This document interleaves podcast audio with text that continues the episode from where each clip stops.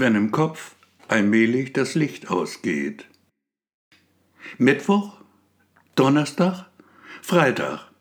Ja, Freitag ist heute. Oder Samstag schon? Egal, der Kühlschrank ist voll, er wird nicht verhungern, die vier Treppen kann er sich sparen. Aber das Wetter ist schön, die Sonne scheint, warum nicht ein wenig spazieren gehen? Also doch die vier Treppen. Und weil er schon unten ist, dann ein kurzer Abstecher hin zum Supermarkt. Ein paar Dosen Cola vielleicht, ein bisschen Krabbensalat zum zweiten Frühstück. Supermarkt freilich ist nicht.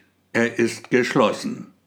Nicht Freitag also, nicht Samstag, Sonntag ist heute.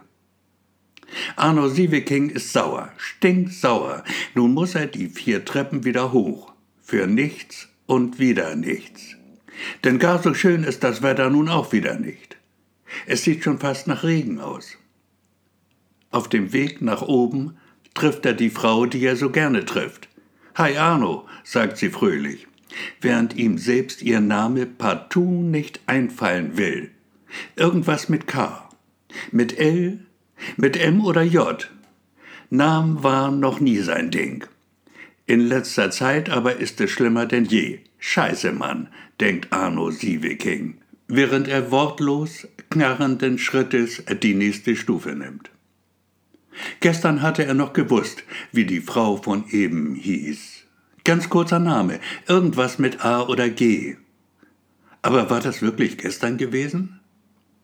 Er hatte sie gestern doch gar nicht gesehen. Oder doch vielleicht? Gedächtnis gleich Null. Ihm ist, als würde in seinem Kopf allmählich das Licht ausgehen.